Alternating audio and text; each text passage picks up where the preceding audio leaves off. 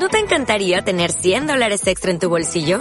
Haz que un experto bilingüe de TurboTax declare tus impuestos para el 31 de marzo y obtén 100 dólares de vuelta al instante.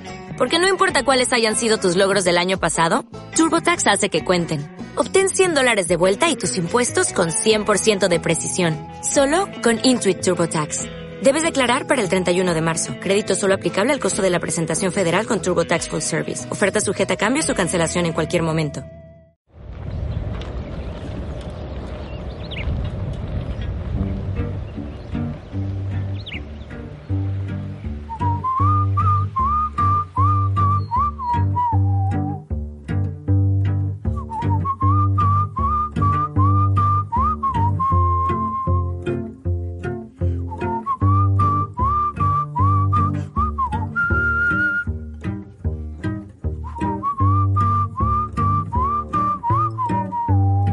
Bienvenidos a La Senda del Romano.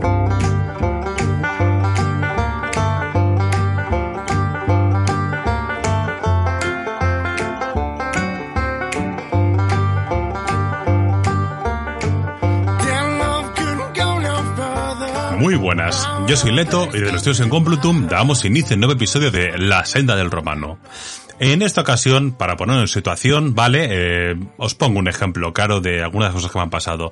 Mm, un lunes, 7 de la mañana, eh, alguien entra a dependencias y tú con tu cafetito que te acabas sacar de la máquina, ¿sabes? Removiéndolo, que hace frío, y te dice el tío, dice, hola, buenas, mm, soy esquizofrénico y vengo a denunciar a mi padre.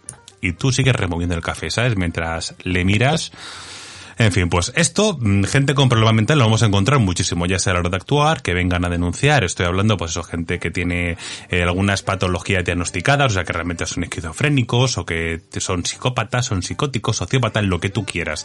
O gente que está pues hasta las cejas de farlopa, todo eso estamos hablando, hasta incluso gente que tiene problemas mentales o retrasos mentales también o minusvalías. Todo eso son situaciones que nos vamos a andar encontrando. Y bueno, pues os voy a contar un par de ejemplos, tanto de primera actuación en la calle si no lo encontramos, cómo funciona un poquito todo esto, y luego a la hora de denunciar. Recordad que tenéis mi correo, el de la senda del romano gmail.com para dudas, quejas, sugerencias, propuestas, lo que os dé la gana, ¿vale? Eh, me podéis seguir en redes sociales, tanto en Facebook como en Instagram en la senda del romano, en Twitter en arroba senda del romano, y si queréis escuchar este programa a través de iBox, eh, obviamente, Google Podcast, Apple Podcast, Amazon Music, Spotify, o si os gusta YouTube, pues a través de la página de Guardia de Asfalto. Así que, con todo esto, empezamos.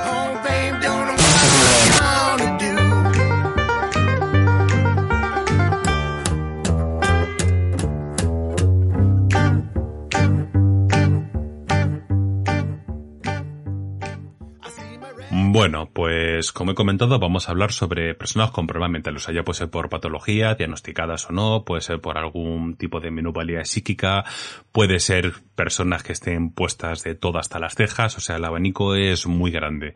Y como tal, mm, ya sabéis que nuestra profesión esto realmente lo atrae. O sea, mm, todos los locos que haya por la zona, tranquilo que lo vas a conocer. O sea, eso ya te lo garantizo.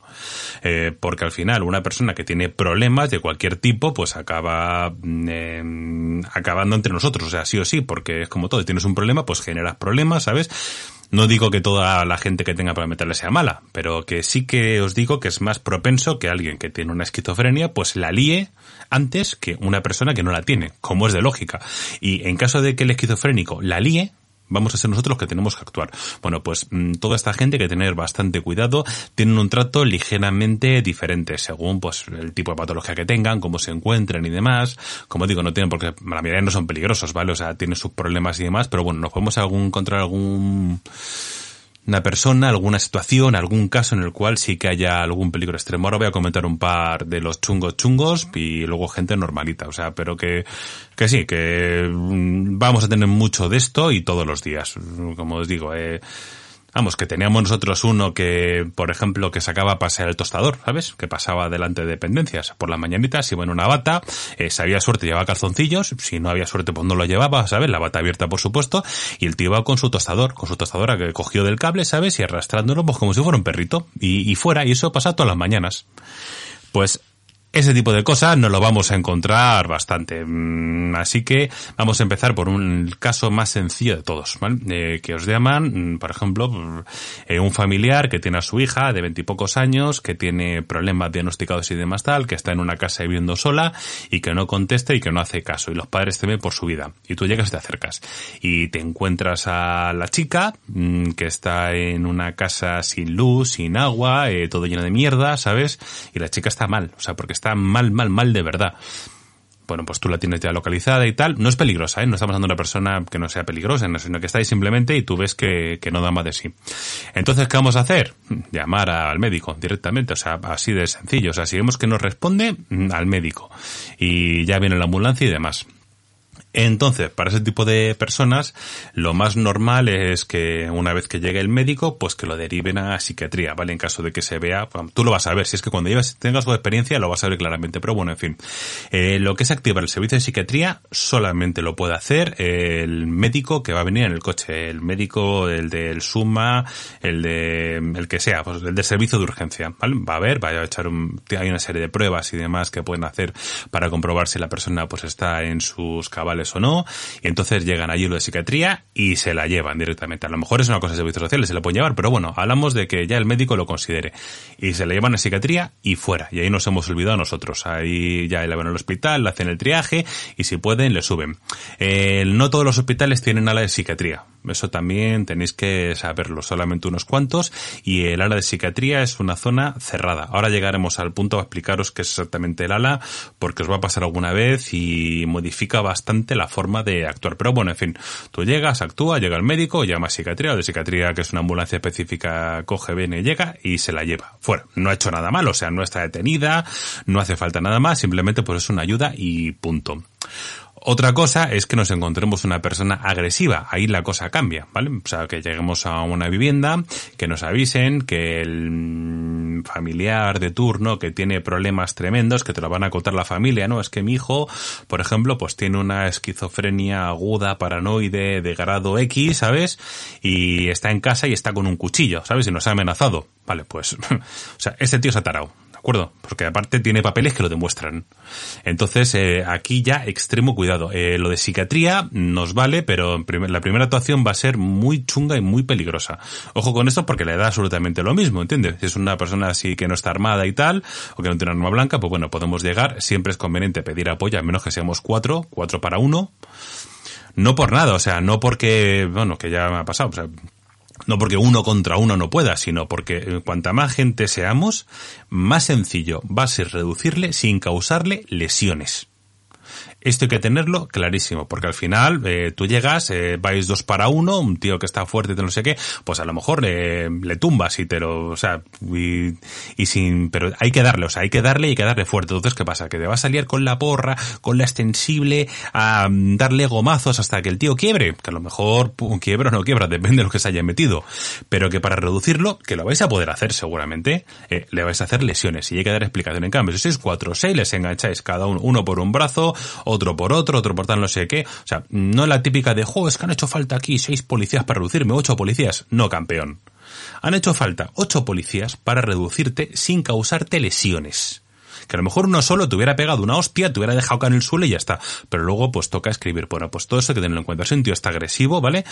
Y como va a poner muchísima resistencia, un tío que está diciendo que está loco, lo suyo es que vayáis bastantes, o sea, suficientes para al menos eh, cuatro para poder coger las extremidades, ¿sabes? Y otro más de apoyo y para poder coger y ingretar. Una vez que lo tienes ya en el suelo engrilletado, ya le tienes controlado y ya te puedes hacer con él. O al menos hasta que se le pase, le dejas ahí en el suelo, ¿sabes? Eh, bien inmovilizado, hasta que ya el tío pues se vaya relajando y puedes hacerte algo con él o hasta incluso, como lo he visto, que te llega al centro de salud, bueno, quiero decir, el médico con la ambulancia y cuando lo tienes totalmente inmovilizado llega, le mete un pinchazo, un tranquilizante y el tío se queda groggy. Todas esas cosas puede hacer. Eso lo va a hacer el médico, obviamente, no lo vamos a hacer nosotros, que para eso están. Pero que ese tipo de casos los se llega a ver porque hay gente con la que realmente ha sido necesario. Bueno, pues aquí nos van a dar dos supuestos. A ver, hay unas amenazas, hay violencia en el ámbito familiar, ¿de acuerdo? Porque ha habido unas porque ha habido una de esto, entonces eh, el tío lo vamos a detener. O sea, en el momento que me diga la madre, por ejemplo, es que mi hijo me ha sacado un cuchillo, el tío se va detenido y se va engrietado. Pero aquí nos pueden ocurrir dos cosas. Bueno, lo primero, eh, a la madre hay que decirle que se vaya de dependencias a denunciar. Por supuesto, lo del 416 antes, hay que explicarse lo que es su hijo y tal, porque también os puede pasar que la madre diga, no, no, y es que mi hijo no quiero denunciarle, ¿de acuerdo? O sea, es mi hijo, está mal, tiene problemas psicológicos, está en tratamiento, con psiquiatría, está con medicación, se le ha olvidado tomársela y se ha puesto, o se ha metido un par de rayas, se ha puesto como se ha puesto y no quiero denunciarle. Esto puede pasar. Bueno, pues como os decía anteriormente, a dependencias. ¿Para qué? O denuncie o que manifieste que no quiere denunciarle, o sea, que se acoja a su derecho al artículo 416 y fuera. No podría si hubiera algún menor implicado en las amenazas, con la última modificación, pero bueno, no vamos a llegar a ese extremo. Pero que eh, lo que son los perjudicados a dependencias a, manifestar, para bien o para mal, que ellos quieren o no quieren, me da lo mismo. Y ahora el tío el tío va a ser un problema en el momento que está colgado y demás. Entonces, eh, tenemos varias opciones. La que os va a pasar, que casi seguro, que el médico eh, va a determinar que esta persona, eh, además si no es ahí va a ser cuando llegue a un centro de salud, que tiene que ir al hospital, ¿de acuerdo? A que le hagan una valoración eh, y seguramente le deriven a la planta de psiquiatría. Esto es un marrón. Es un marrón y os explico más o menos el procedimiento para que os hagáis una idea. Si vas a dependencias, pues tú llamas al abogado, llamas tal, haces tu lectura de derechos y fuera.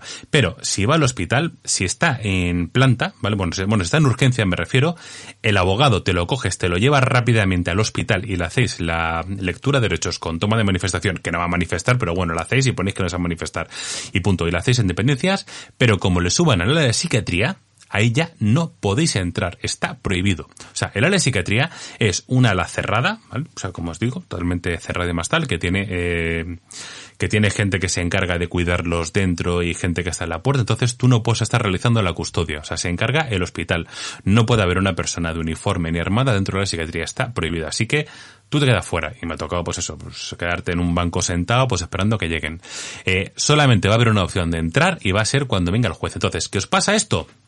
Que habéis podido coger y llamar al abogado y el abogado es el representante de que lo suman a la psiquiatría y demás, porque también tardan bastante, ¿eh? o sea, también os lo digo, son varias horas desde que le meten en el, en el box y hacen toda la valoración hasta que deciden subirle ese hueco. Porque esa es otra, que las salas de psiquiatría están siempre hasta las cejas de gente. Hasta incluso me ha pasado pues que de un hospital han dicho, mira, aquí no tenemos hueco, pero le damos a otro. O sea, mm, pues todo esto si realmente está metido dentro, entonces eh, vosotros lo comunicáis, ¿de acuerdo? O sea, hacéis vuestro atestado, hacéis vuestra tal, que no le, no le habéis podido hacer la lectura de derechos delante del abogado, que os puede ocurrir, como ha pasado a mí.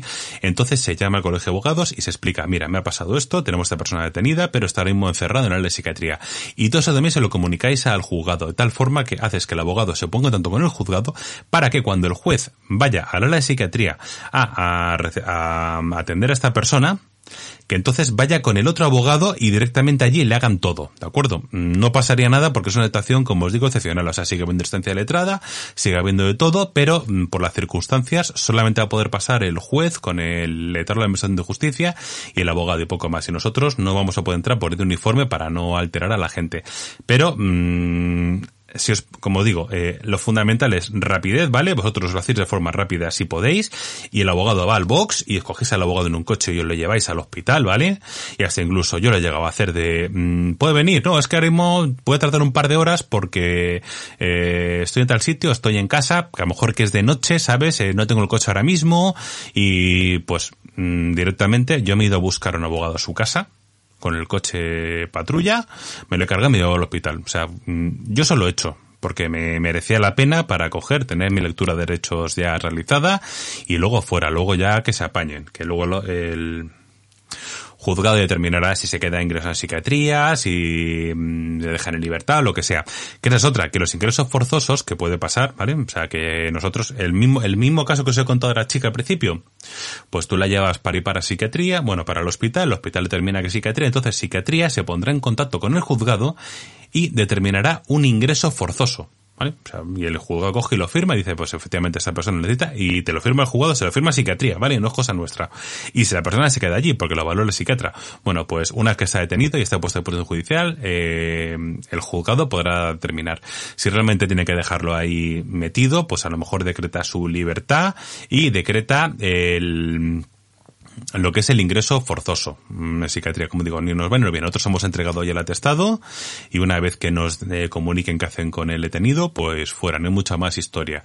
Pero como os digo, el tema de la del ingreso en psiquiatría suele ser bastante problemático. Sobre todo para nosotros que estamos en ATC, ¿vale? O sea, que somos los que tenemos que hacer las dirigencias y dar cuenta del detenido y demás que mm, a veces alguno dice, bueno, pues ya está allí, pues ya me olvido. No, no te olvidas. O sea, muchísimo cuidado con esto y sobre todo lo del abogado lo más rápido posible, porque como le metan ahí arriba, olvídate, ya tienes un problema, tener que andar coordinando gente y demás. Así que buena comunicación con la autoridad judicial y fuera. Pero más o menos eso va a ser lo que vamos a encontrar de calle. Y es que zumbados va a haber un montón, ¿entiendes? Y vais a tirar horas con la persona que está hasta arriba, que también le pueden meter por psiquiatría porque lleva un ciego o se ha puesto de farlopa o de lo que sea sea hasta arriba, o, pastillas, o líquidos, o metanfetaminas, o lo que te dé la gana, ¿sabes? O sea, un tío pues que está desnudo por la calle, eh, pues coño, pues el, como el que teníamos nosotros, que había uno que se dedicaba a irse al cementerio a um, tocar la guitarra desnudo, ¿sabes? Mm, o sea, el tío, pues, pues nada, pues llamar, oye, mira, si esto verás, con, colega, que no es muy normal, ¿vale? O cierto, desnudo guitarra en un cementerio por la noche, pues no lo veo lo más normal del mundo. Pues llamas y el tío muy correcto, muy tal, pues ala, venga, eh, este también igual le derivaron para psiquiatría, ¿vale? Porque luego también volvía a conducir desnudo por el coche, bueno, en cosas, cosas de estas que pasan. Pero que los tiempos en este caso lo van a marcar los médicos. Eh, lo único que tienes que denunciar es eso. Si lo vas a detener, la detenéis, ¿vale? Y si no vas a tenerla, no la detengáis y des cuenta de lo que ha pasado. Porque a lo mejor os puede pasar, ¿vale? Que habéis de una intervención y lo podéis escribir. Mira, pues por lo que sea, no ha dado tiempo en gritarlo porque se le ha reducido automáticamente, se ha llevado a esta persona eh, al hospital sin poder hacer nada y escribís y el juzgado ya pues que actúe en consecuencia. Pero que una vez que eh, procedáis a la privación de libertad de una persona, que sepáis que va a haber que realizar una custodia y tener bien claro qué le está pasando al detenido en cada momento, para que no pase como algún caso que no voy a contar, en la cual pues eso, estaba el detenido en psiquiatría y nadie sabía nada, ¿saben? Ni el juzgado ni tal, y era una persona pues que había cometido un delito de malos tratos, ¿vale? O sea que muy mucho cuidado con todo esto. Eh, quitando eso, mm, os vais a encontrar de personas de todo, de, toda clase. Si es que, y mucha paciencia. Pues es que no, no, nos, encontramos gente con problemas. O sea, os puedo decir, desde Peña, como os he comentado, este que se iba por ir desnudo paseando al tostador, ¿sabes? Hasta, yo creo que uno de los más cracks que, que he visto fue un tío que durante unas nevadas hace 12 años, 10, 12 años y demás tal, pues en una carretera por ahí de montaña, con nieve, con tal, eso que estás a la de madrugada, pues para allí, haciendo un punto por si alguien tiene problemas para sacarle de ahí de la nieve y demás tal, eh, pues aparece un tío en Bermudas con una americana, con un maletín, todo esto pues de madrugada con nieve a la altura de la rodilla, ¿sabes? Y el tío al abrir el maletín, pues resulta que tiene dentro una pistola de agua. Entonces este tío eh, había recibido la llamada de un ser superior, ¿vale?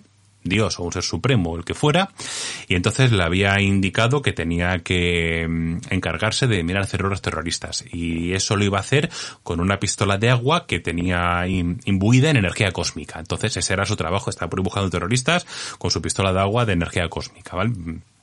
¿No ha hecho nada el hombre? Pues no ha hecho nada. ¿La vamos a detener? Pues no, sinceramente. O sea que, pero mm, que gente de esta y por ahí, o sea, y si supierais la cantidad de gente que hay con problemas mentales por la calle andando, ibais a flipar. O sea, pero mm, acojonante, ¿eh? Porque luego te sacan las tarjetas de minusvalía, de problemas y demás tal. O sea que me he encontrado todos los casos y colores. Y todavía me queda por encontrar mucha más gente. Pero bueno, lo fundamental es tener claro esto, que caso de actuación, sobre todo en em, si el tío está muy mal y tenemos que llamar al médico, que sepáis que puede haber la opción de que le deriven a psiquiatría. Y si le derivan a psiquiatría, a partir de ese momento hay que tener mucho cuidado para que no nos falte nada y no nos falte ninguna asistencia. Aquí lo primero es cubrir nuestro culo, como ya sabéis.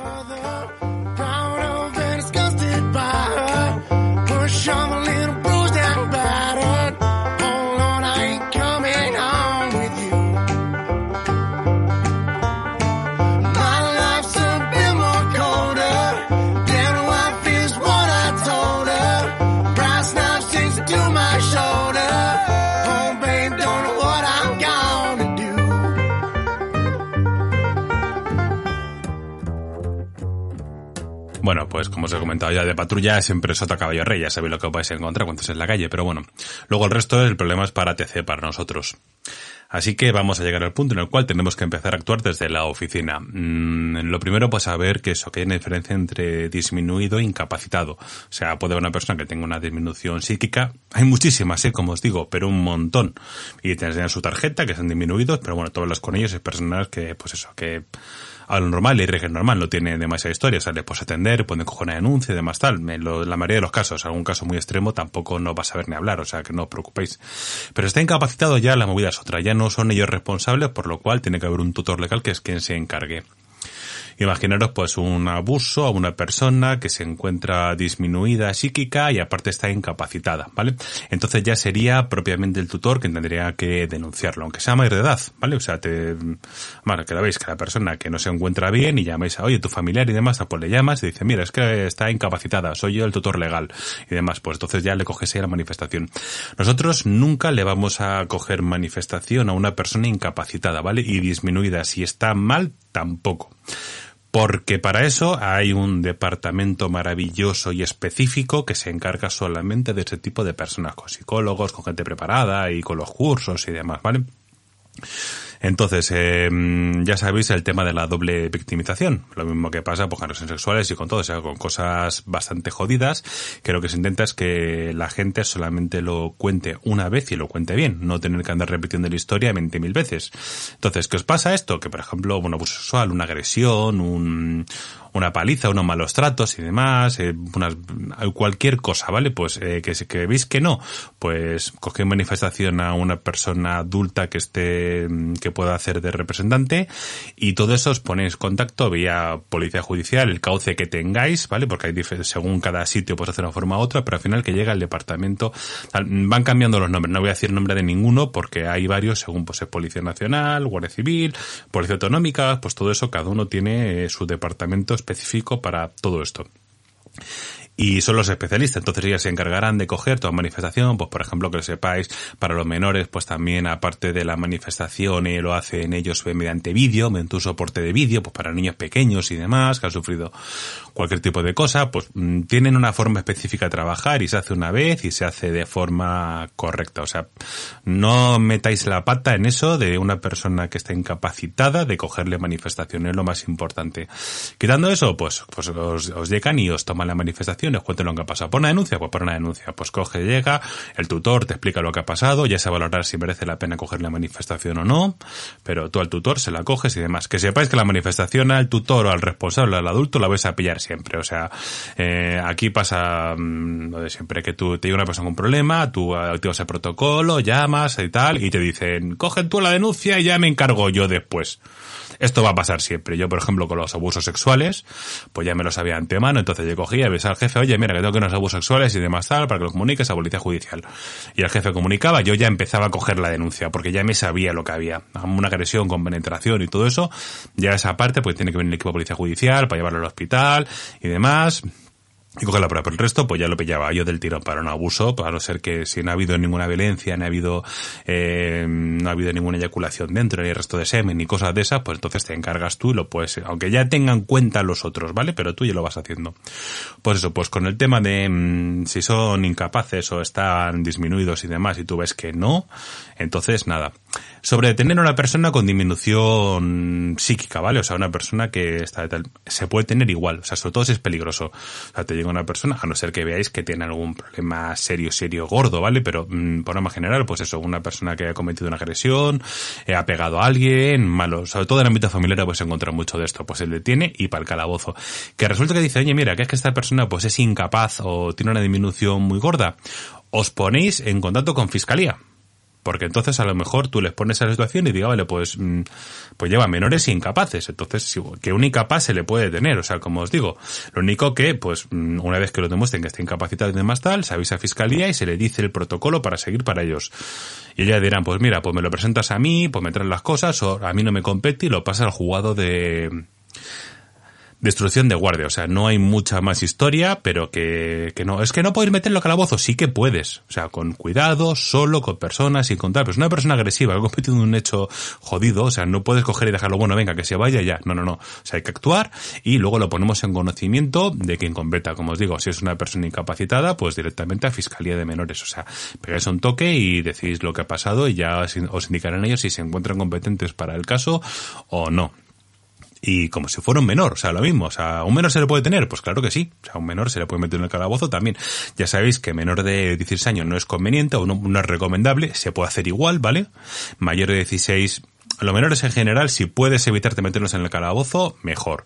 Pero si no hay más narices, ¿de acuerdo? Porque es una persona agresiva, porque el menor tiene 3 años y mide metro noventa y pesa 140 kilos y es un salvaje y es, pues, ¿qué vas a hacer? ¿Lo vas a por ir suelto? Una persona que le pega una paliza, por ejemplo, a su madre o a su hermana y los ha dejado baldados, pues para el calabozo. O sea, le tenéis aparte, ¿vale? Mm, es una agresión. Entonces, eh, aquí lo que prima es la seguridad. No va a tener una persona peligrosa por ir dando vueltas por dependencias. Eso es de lógica. Pues quitando eso, vale. La actuación, como os digo, más o menos es bastante similar y siempre pues apoyando si tenéis algún tutor o tenéis algún familiar o algo, os apoyáis en ello para tomarles manifestación, que ya sean para autores o para víctimas o para lo que sea con menores ya lo sabéis, los padres siempre que están presentes, pero con un incapaz, tres cuartos lo mismo. Oye, mira, que está incapacitado, que es que lo vais a ver, o sea, que lo vais a notar. Si resulta que la persona tiene una, tiene una minusvalía del 60% y no da ninguna pista, porque hay gente que la tiene, minusvalía psíquica del 60, 70% que los he visto, y vale, sí, que no son los más listos de la promoción, ¿vale? Pero que... Mm, que andan normal y que hablan normal y entonces no lo vas a notar, a no ser que te lo digan, pues calabozo y punto, si no te lo comenta nadie, ¿sabes? Si su pertenencia no está, que te, que te aparece algo de eso, pues bueno, pues ya te pones con un familiar, pero personas adultas con minusvalías psíquicas os vais a encontrar a patadas. Y vamos a contar, sobre todo quiero contaros dos casos para que veáis cómo lo hice y esto va a ser interesante. A ver, vamos a empezar con el de malos tratos. Sí, este va a ser muy muy interesante para que veáis lo que pasó. Em, resulta que yo tuve una mujer que em, el marido viene a denunciar que la mujer estaba desaparecida, tardamos en localizarla 24 horas, bueno, no llega, mm, me refiero, eh, fue por la mañana y la encontramos por la tarde y tal. Pues es una mujer que había salido de casa y cuando había abierto los ojos, eh, mm, de fuera de Madrid, está hablando uno le queda fuera de Madrid y cuando salió de su casa, en un pueblo, y cuando abrió los ojos estaba en el centro de Madrid y luego volvió de nuevo, no sabía cómo estaba, y llamó a su marido y fuimos a buscarla y fuera, no tuvo más historia, pero no sé cómo ha llegado ahí.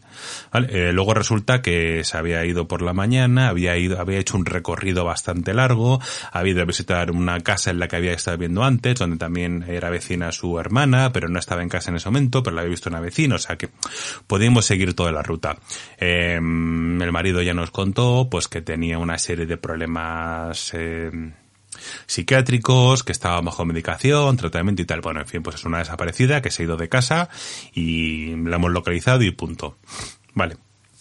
Resulta que eh, un mes más tarde, esta mujer vino a presentarme una denuncia por malos tratos. Em, concretamente, em, pasó que la mujer había cogido el coche del marido, eh, aparcando y, mm, bueno, era una furgonetilla, y le había roto el retrovisor. Entonces dijo que cuando el hombre había llegado a casa, que la había pegado, que la había zarandeado, que la había gritado y todo demás, y se vino a denunciar. Aparte, mm, estaba en, es que me llamó mucho la atención porque estaba totalmente plana, que no hacía ni caso y de pronto empezaba a contar las cosas y pegaba unos subidones salvajes a gritos, se ponía roja y de nuevo volvía a quedarse plana totalmente. ¿vale? Eh, no tenía... Miento. Tenía un golpe en la mejilla derecha cierto. Y eso aparte se corroboró con, con, la policía local, que fueron los primeros que actuaron, o sea, que que le preguntamos lo de la mejilla. Lo de la mejilla os lo cuento mmm, porque es indicativo de autolesión. O sea, no podemos poner nosotros, pero sí pon que donde tiene la lesión y demás, sobre todo si es una sonrojez o algo así, algo que luego cuando vaya a ir para el médico ya no se vea. Pero tú en ese momento sí que la has visto. Digo, mira, resulta que tiene una sonrojez un poquito rojizo, la tal. Hay que tener en cuenta que la mayoría de gente es diestra. Fijaros también, si os pasa una cosa de estas, os fijáis el detenido con qué firma, ¿vale? O sea, con qué, mm, con qué mano está firmando para ver si diestro o zurdo, porque eh, la gente cuando pega, pega los golpes con la mano derecha, entonces eh, lo que es la víctima suele recibirlo siempre en la parte izquierda de la cara. O sea, nosotros mm, no podemos decir si ha sido o no ha sido, pero ese tipo de cosas, sobre todo esas lesiones que son muy puntuales o muy leves y luego no se van a ver, ponerlo. Mm, la persona es diestra y los golpes eh, los tiene, por ejemplo, la otra persona en la parte derecha de la cara, ¿vale? Entonces, son ciertas cosas que no coinciden. Las áreas defensivas os lo vais a encontrar la mayoría de veces en la parte izquierda. Y ahora hacer memoria de las víctimas a las que habéis atendido y fijaros que cuando tienen golpes, puñetazos y demás, o golpes en los brazos, siempre suele ser, suele ser en el lado izquierdo. Bueno, pues la historia es que, obviamente, me vino una denuncia, le cogí manifestación a la vecina, la vecina me dijo que había escuchado unos gritos y demás en casa. Bueno, vale, perfecto, pues al tío cogí le detuve. Pero esto que mm, yo ya había visto la desaparición de antes eh, y yo sé que lo más sencillo hubiera, hubiera sido pensar de, mira, eh, la tía está loca, ¿vale? El tío está hasta los cojones ya de su pareja, eh, bueno, de su mujer. Eran, ya mayores, ¿eh? Estamos hablando de unos sesenta y pico años. Está hasta los huevos ya, le ha roto el televisor, el tío le ha pegado dos bofetones y fuera. Pero eso que tú ves al tío, ya he tratado con él cuando estaba desaparecida, le había visto después y digo, mm, no le veo capaz de hacer eso. O sea, le veía que era un tío que estaba realmente preocupado por su mujer y que sabía perfectamente lo que había. O sea, mm, eso que notas que no. Entonces yo cogí y todo eso lo escribí. Escribí la desaparición, escribí todo lo que había visto, hice una diligencia muy larga de explicando tal, eh, tanto que me pasé. Me pasé y resultó que prácticamente estaba haciendo una valoración demasiado intrusiva. Vale, me pasé tres pueblos, o sea, muchísimo.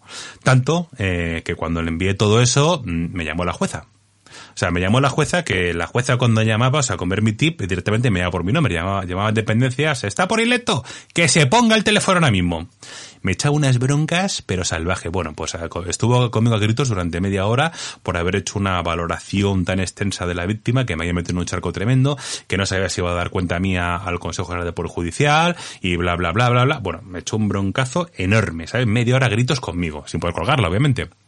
Luego ya, cuando la volvieron un par de días después, me pidió disculpas y me dijo que, que todo esto en el fondo era también por mí, por, para que no metieran ninguna queja a las víctimas, ni perjudicado, ni nada de eso y tal, pero bueno, en fin. Sí, vale. Mm, yo ya le, también le pedí disculpas, dije que me había, tenido exceso de celo, entonces mm, no volví a repetir en esto en esos términos y ya más o menos mm, ya aprendí cómo hacerlo para volver a poner lo mismo sin que saltase. Porque sí, lo he vuelto a hacer, pero sin que fuera algo que llamase la atención. Luego que sepáis, bueno, fuimos al juzgado, bueno, al, penal me refiero, y el tío acabó absuelto, acabó absuelto porque, como os digo, no había nada de esto. O sea, mmm, había pasado realmente como, como yo creía que había pasado, que habían tenido discusión y demás tal, y la mujer posiblemente se había golpeado ella misma. Pero, mm, como os digo, o sea, no de forma consciente, ¿vale? O sea, mmm, que era una mujer que tenía problemas. O sea, tenía problemas que estaba bajo tratamiento y le pegó el salto por lo que fuera y tal. Vamos, que luego sí que hicimos seguimiento y demás tal, no, no ha vuelto a haber nunca ningún problema. Fue una cosa puntual y punto. Es más, que al tío ni le detuve, le, le investigué solamente, o sea, porque digo, bueno, cada vez en una casa, digo, pues cada investigado y fuera. Porque, como os digo, mmm, yo solo veías y decías, eh, después de haber visto al marido y situación extrema y ver cómo se comportaba, eh, tú notabas que no, igual que mucho miserable, que no tiene la mano muy larga y le pega a la mujer por deporte y eso es a fuego, ya lo sabéis. Pero en este caso tú es que notabas que no, o sea, que es que no había pasado. Y luego encima la familia, que ten en cuenta que también le cogí manifestación a la familia y tal, y entonces te iban contando el resto de la historia, te iban diciendo, pues eso, los problemas que había en casa, eh, ya te estás hablando de hijos adultos, ¿de acuerdo? O sea, que llevan años viendo la situación, entonces te cuentan toda la historia. Porque en esto os recomiendo que si hay familiares que tomen manifestación y os expliquen. Y os vais a encontrar, pues eso, que muchas veces te, es que es lo, típico, que llegas ahí tienes al padre y te, y te dice la hija, dice, a veces a mi padre, y dice, pues que tienes que tener a mi madre, o sea, pobre ya, demasiado mi padre aguantándola todos estos años y tal, porque es gente que tiene problemas psiquiátricos. O sea, que es que no, no, es ni bueno ni malo, o sea, es que es una cosa que les ha pasado y la familia lo ve y te van explicando toda la historia. Entonces es conveniente cogerle manifestación para enterarte un poquito si hay vecinos, si hay vecinos, para saber si tal. Es que tampoco había broncas previas, ¿sabes? O sea, no había discusiones previas, no había una situación de malos tratos, no había nada, eh, solamente un hecho puntual que ocurrió una vez y por el motivo X que fuera. O sea, entonces, pues con todo eso, pues lo hacéis y punto, lo hacéis constar y ya, pues depende de lo que os queréis mojar, teniendo cuidado, por supuesto. Y como os digo de mojaros, eh, ojito si un juez da cuenta vuestra, porque no va a llamar a tu jefe por teléfono para decirle, oye, mira, que uno de tus policías ha hecho esto. No, no, no. O sea, el juez coge, llega y escribe, eh, si tú lías alguna, ¿vale? Si alguna es una gorda, escribe y lo sube para arriba, ¿de acuerdo? O sea, va a dirección al Consejo General de Poder Judicial, Ministerio de Justicia, de Ministerio de Justicia pasa Interior, de Interior pasa al que de Seguridad, de Seguridad pasa la dirección que sea, y tal. Y luego a partir va bajando hasta llegar a tu unidad. O sea, cuando eso llega, llega una bola de mierda, rodando, con antorchas, ¿sabes? Y con un tío atrás pidiendo tu cabeza. O sea, aunque tú lo has hecho bien, pero no te preocupes que el jefe de turno dice yo primero me lo crujo, me fundo aquí al que sea y luego ya pregunto qué ha pasado. Así que extremo cuidado, ¿eh? Que mm, cuando pasa una cosa de estas son problemas fijo. Pero bueno, este es un caso que os he contado y demás tal. Y ahora vamos a uno mm, bastante interesante, ¿de acuerdo? Y esto fue una vez que solicité meter a una persona ingresada forzosa en psiquiatría, una persona sin patologías previas. Y os cuento la historia. Em, resulta que tuvimos una desaparición, una desaparición también de una persona. Tuvimos varias, ¿vale? Pero todo empezó con una desaparición. Eh, al final, a la, la, primera vez encontramos a la mujer, estamos hablando de una mujer ya de mediana edad, más bien madura. Eh, la encontramos, volvió a desaparecer otra vez al poco, que había, está, habían tenido un proceso de divorcio reciente, los hijos se habían preocupado, el marido también y demás, tal.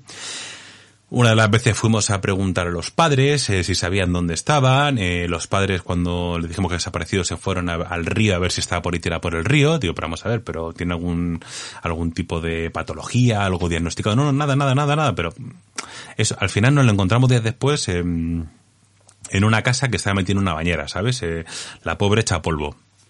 Bueno, pues seguimos. El problema de esta mujer es que no parecía loca, ¿vale?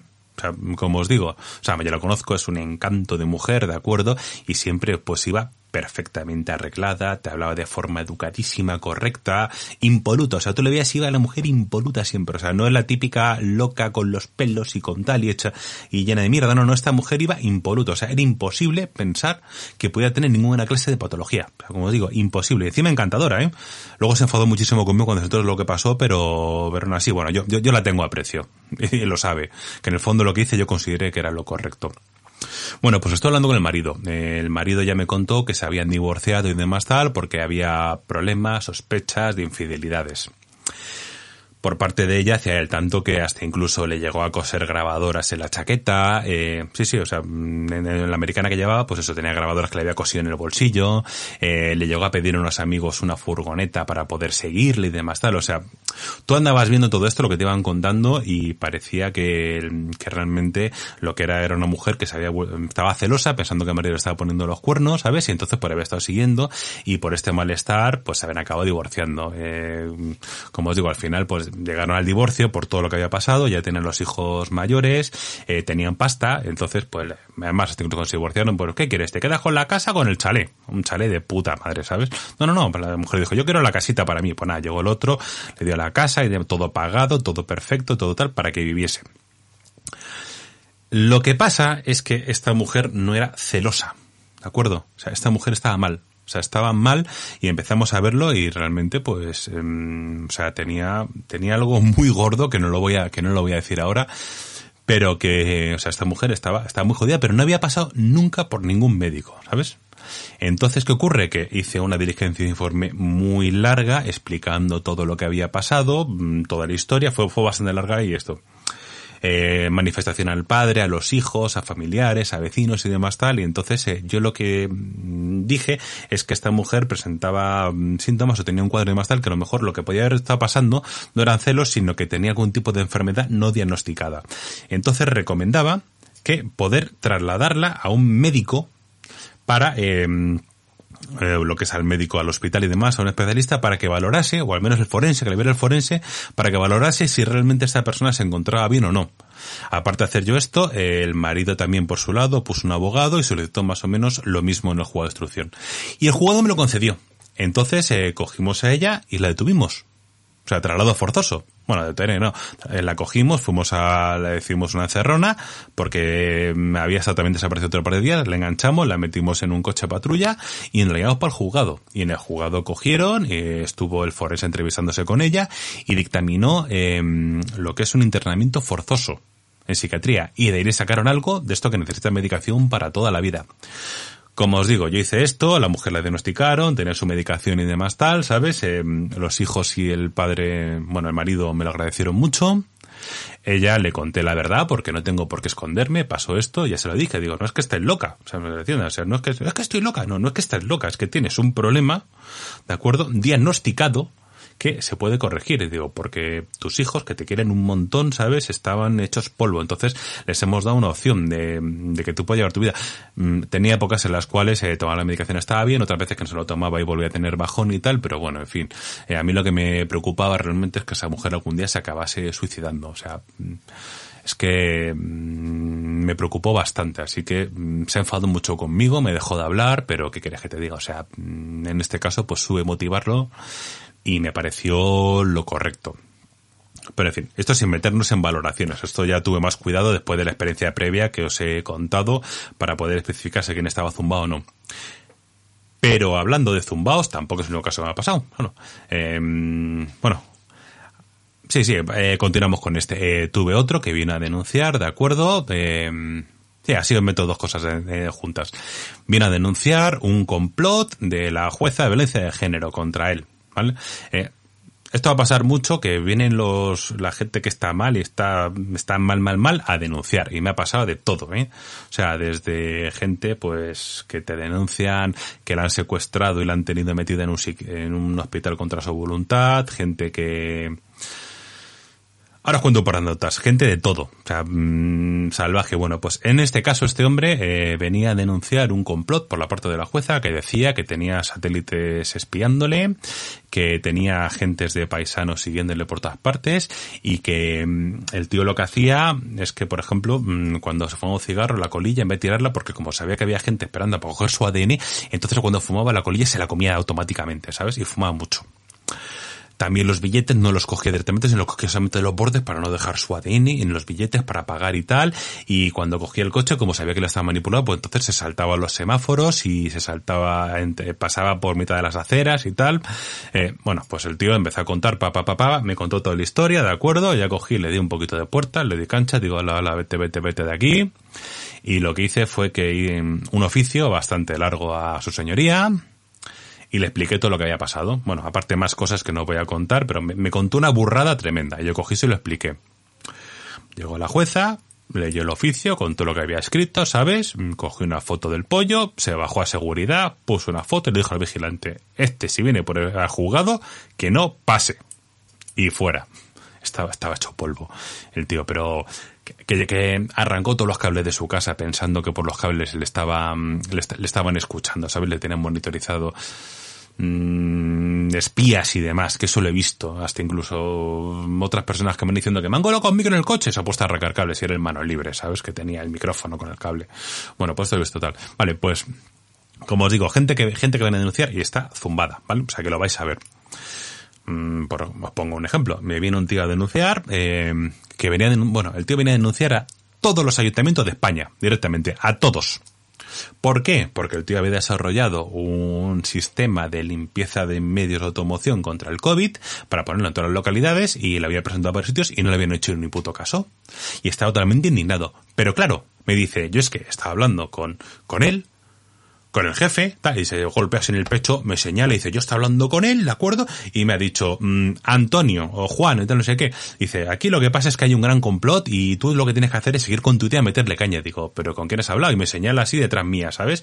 Y yo hablo con él, ¿sabes? Y yo miro para atrás, me doy la vuelta y detrás mía la foto del rey. Digo, ¿este? Dice, sí, sí, sí, yo, está, yo hablo con él porque me llama por teléfono y hablamos y le contamos tal. Y digo, ah, muy bien. O sea, que el, rey, su majestad, te está dando eh, perfecto. Muy bien, genial, no sé qué. Tú cuenta, pa, pa, pa, pa, pa, pa, pa, pa, pa, y cuando vienen los zumbaos, ¿vale? Eh, como no merece la, o sea, por mucho que le digas que le des puertas y que tal y esto, si no hay curro, o sea, si a no ser que tengas jaleo, eh, lo más rápido le coges la manifestación en texto plano, o sea, la locura que te suelte de la boca, lo transcribes y fuera y que se vaya y que, y punto, ya lo archivas y demás, porque en serio es lo más sencillo, si no, hasta incluso se puede acabar alguno detenido, porque son muy pesados.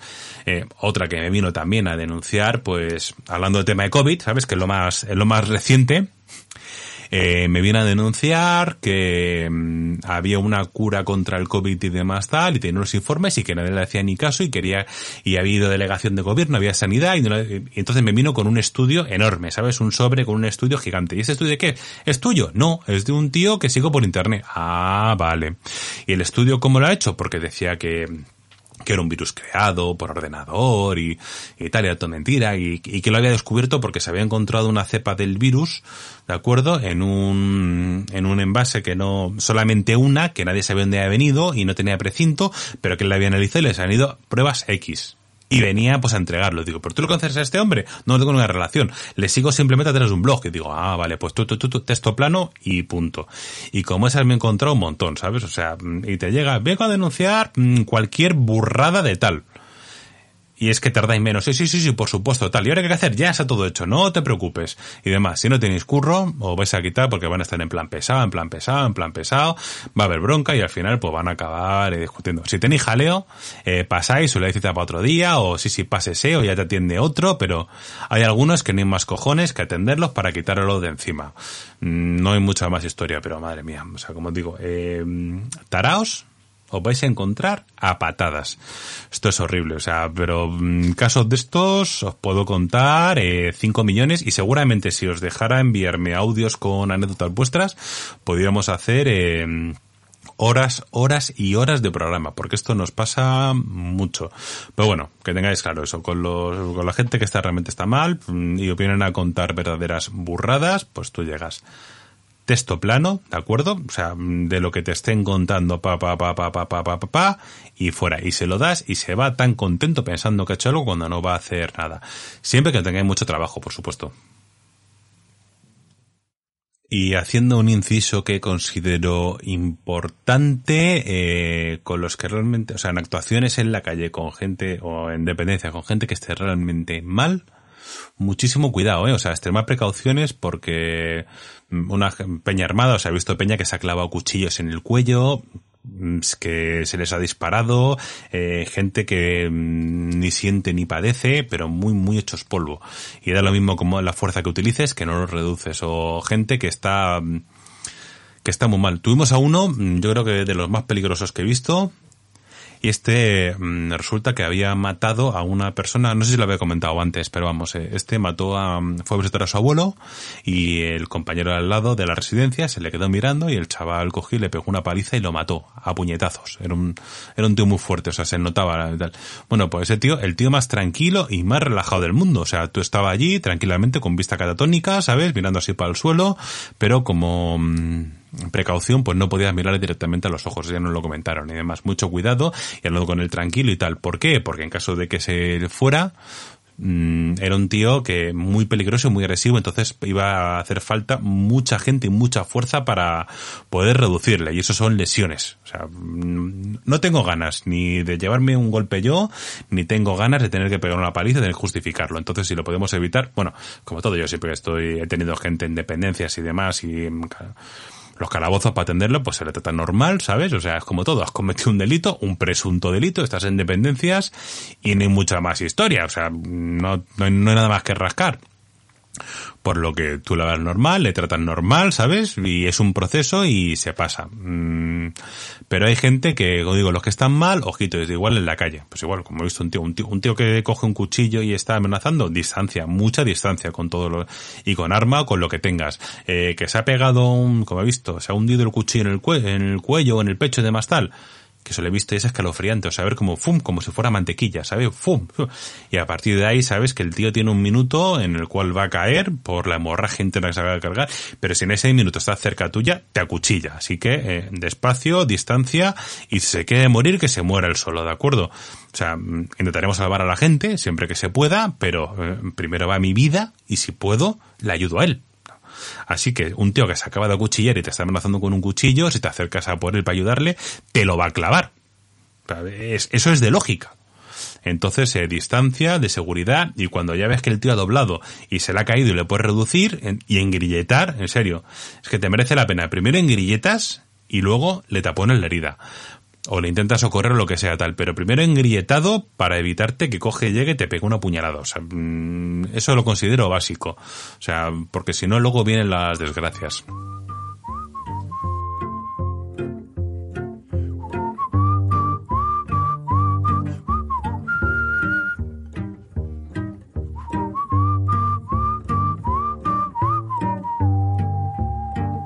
Nuestra sección de tráfico urbano tenemos aquí nuevamente a Robin. A Robin le podéis seguir en Twitter como el remero arroba del guion bajo besos. Así que muy buenas, Robin. Muy buenas, Leto. Un placer estar aquí contigo. Pues nada, cuéntanos, a ver esta semana qué nos traes. Pues hoy vengo a hablaros de los bastidores de los coches y las motocicletas, que es el gran olvidado en el momento que hacemos identificaciones de vehículos. Supongo que sabrás que todo vehículo se identifica con una placa de matrícula que va asociada a un bastidor. Sí, claro, pero mientras que la placa de matrícula realmente pertenece al país donde se le está poniendo, el bastidor es el mismo que le pone el fabricante directamente. O sea, es común para todos los vehículos. Correcto. De hecho, yo siempre digo, ah, cuando hago algún tipo de formación, que la verdadera identidad de un vehículo es su bastidor. Que sale, en principio, en normativa europea y asiática, sale de fábrica. En Estados Unidos los vehículos salen de fábrica sin bastidor, por eso cuando los importan a Europa les tienen que trocar el bastidor eh, cuando llegan aquí de algún, con algún mecánico de alguna forma le tienes que trocar un bastidor si no incumple normativa. Sí, es que los americanos van a su rollo directamente, o sea. Sí, a nivel normativo de, vehículos y documentación, eh, bueno, son anglosajones, van a su rollo, pero bueno, ¿qué le vamos a hacer? La cuestión es saber que un vehículo estadounidense, cuando llega aquí, puede que el bastidor pues esté mal cincelado, porque muchas veces se hace a mano. Pero bueno, centrémonos en lo que nos interesa. Eh, te pongo un ejemplo. Eh, estábamos tú y yo trabajando en un control de alcoholemia, paramos un vehículo.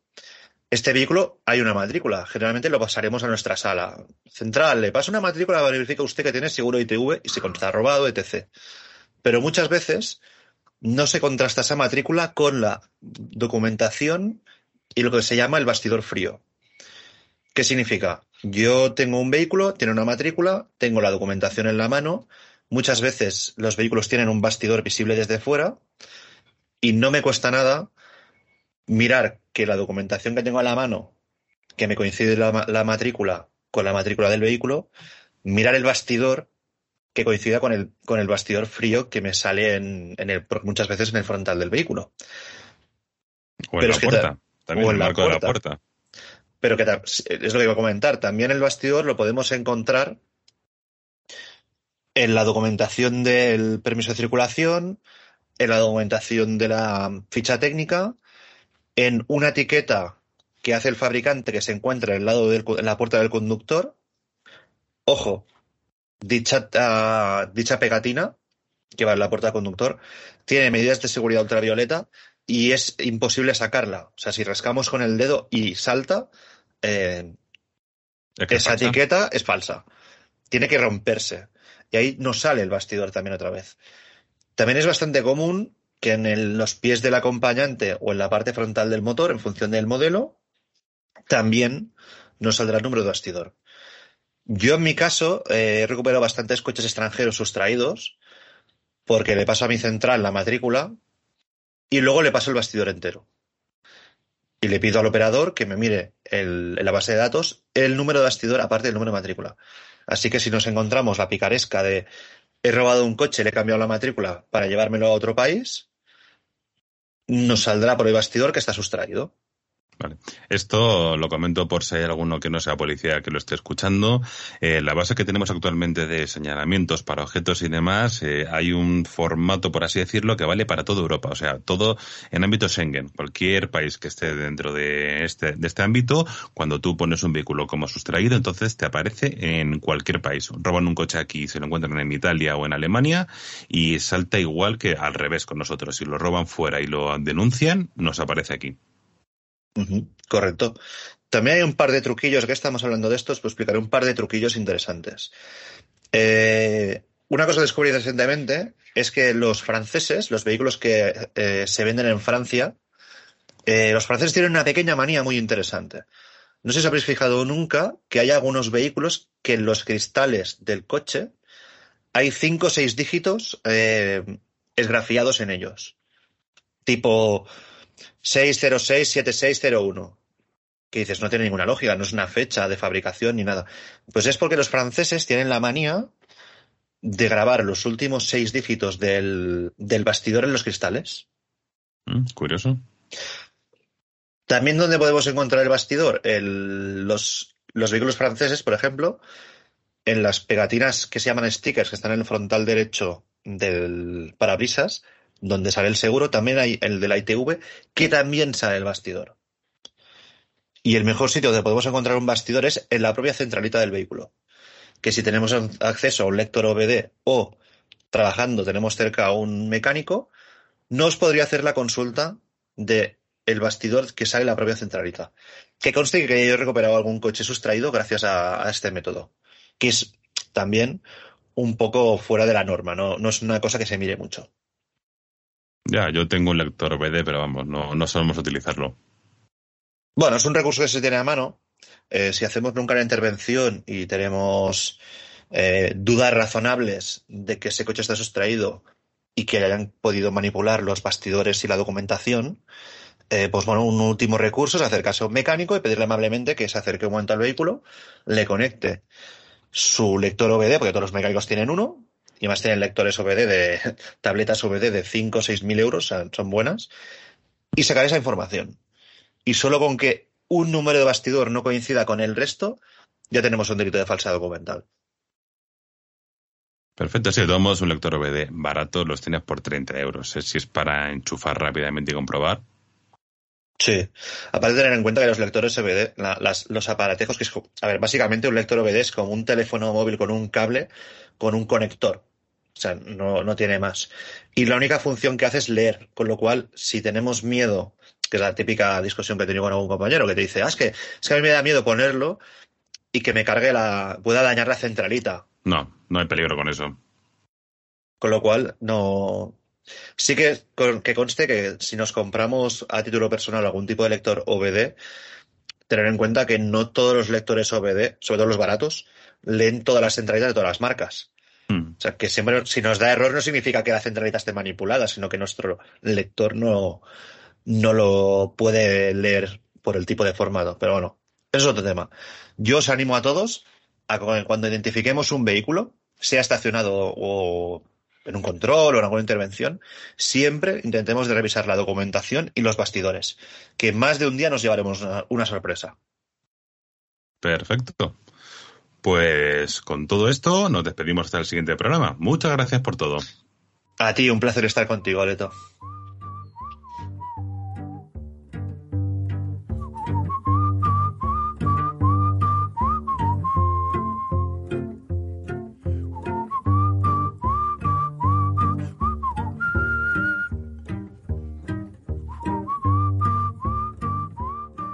Y bueno, hasta aquí hemos llegado por hoy. Como siempre, me he quedado muy corto, he contado muy pocas anécdotas, ha sido todo muy por encima, simplemente era eso, un par de casos prácticos para y teóricos para que veáis cómo funciona, pues eso, el tema de tratar con personas que no se encuentran bien. O sea, es un tema interesante, apasionante y que vais a encontrar muchísimas veces a lo largo de vuestra carrera profesional. El episodio de esta semana tenía que haber sido el que tengo previsto para la siguiente, o sea, pero ha habido problemas de calendario, problemas de agenda y no se ha podido grabar. Entonces, eh, si la cosa va de forma correcta, el siguiente episodio, ahora sí, va a ser el especial opositores, que eso eh, os va a encantar, o sea, porque vamos a hacer una cosa que no es común y va a ser muy útil, ¿vale? Sobre una de las partes del proceso de selección. Os va a encantar, segurísimo. Bueno, como os he comentado antes, tenéis mi correo electrónico, ya sabéis, el de la senda romana.gmail.com. Para grabar este programa estoy utilizando el GarageBand, eh, la música es In Hell Al Win Company de Dead South. He vuelto a coger nuevo el tema original, ya que al final la gente le gusta más el que había utilizado eh, en el último episodio. Y para poner esta música, pues me estoy acogiendo la licencia para podcasting que tiene Ivos con las GAE. Así que yo soy Leto, esto es La Senda del Romano y un placer haber estado con todos vosotros. Hasta la siguiente.